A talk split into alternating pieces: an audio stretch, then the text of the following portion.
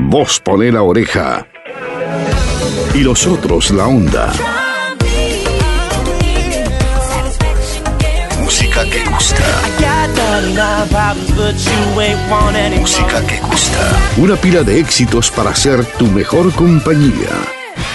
Noticias en pocas líneas.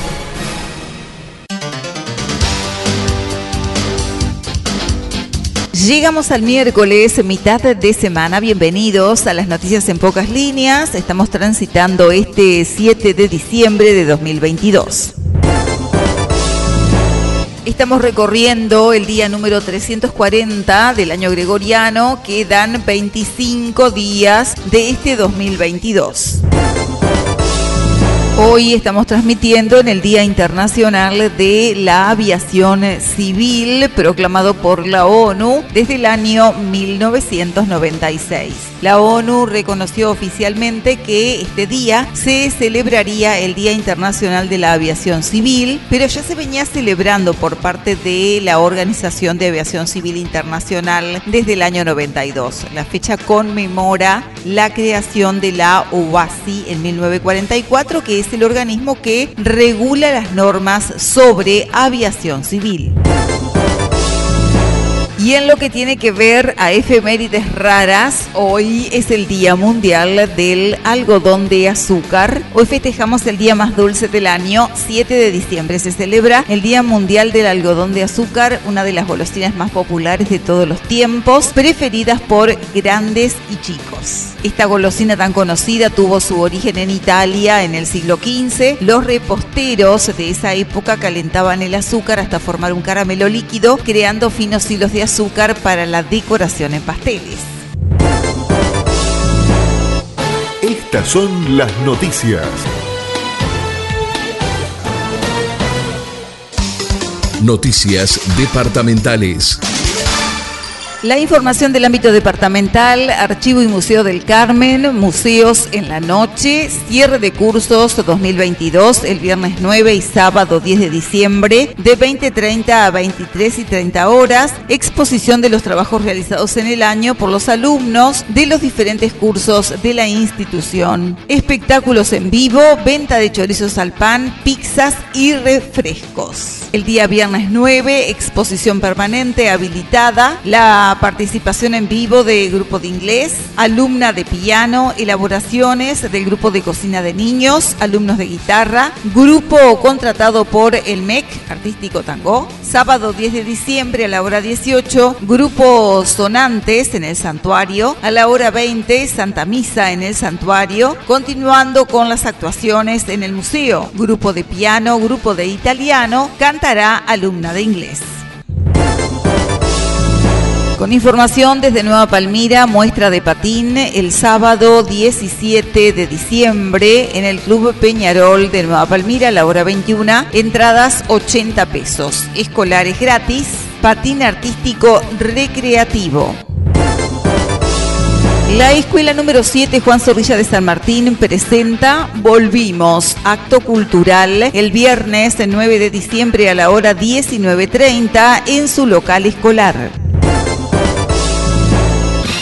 Información nacional.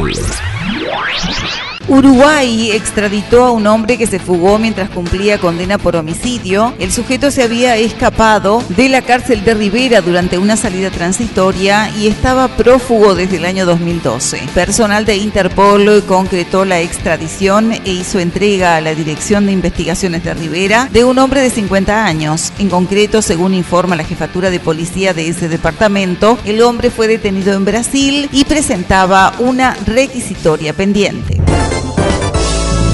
En la jornada de ayer martes eh, subió el precio del boleto interdepartamental y suburbano. En el transporte interdepartamental el promedio de incremento es de 1,2% y de 1,9% para el suburbano. El decreto indica que el aumento en el precio del boleto interdepartamental y suburbano es por la suba nominal del 3% en los salarios de los trabajadores. El presidente de la República, Luis Lacalle Pou, ratificó en la cumbre del Mercosur la intención de Uruguay de abrirse al mundo en materia comercial. El mandatario dijo durante su discurso en el cierre del encuentro ante los jefes de estados de Brasil, Argentina y Paraguay que en barra es mejor y ratificó que el que se queda quieto se atrasa. Armada Nacional insta a extremar cuidados a la hora de bañarse en playas, arroyos y ríos. Se recuerda que las zonas rocosas, portuarias y cercanas a muelles no están habilitadas para bañarse. El vocero de la Fuerza, Alejandro Chucarro, recordó el número 106 al cual se debe llamar ante cualquier eventualidad. Además enfatizó en cuidar y estar atento a los niños y tratar de evitar los juegos inflables. Renunció el subdirector de la Policía Nacional, Héctor Ferreira. El jerarca estaba en el medio de la polémica del caso Astesiano y renuncia por los chats donde hablaba de algunos integrantes del sistema político. Así lo dijeron fuentes del Ministerio del Interior. Más de 1.500 nuevos casos de COVID-19 fueron detectados la semana pasada. El reporte del Ministerio de Salud correspondiente a la semana que va del domingo 27 de noviembre al sábado 3 de diciembre señala que los casos activos fueron 1.490, mientras que se detectaron 1.527, con lo cual la positividad aumentó a 11,6%. Fallecieron cuatro personas y los pacientes internados en CTI eran 12. En otro orden, Salud Pública informa que 17 casos de viruela sísmica fueron detectados hasta ahora. El Ministerio de Salud dio cuenta que se ha confirmado 15 casos en Montevideo, así como también un caso en Canelones y otro en Salto. Información internacional. Noticias destacadas y en pocas líneas del acontecer internacional. Cristina Kirchner, tras conocer el fallo sobre juicio por obra pública, esto es una mafia judicial, dijo. La vicepresidente de Argentina habló luego de que la justicia la imputara a seis años de cárcel y la inhabilitara de por vida a ejercer cargos públicos.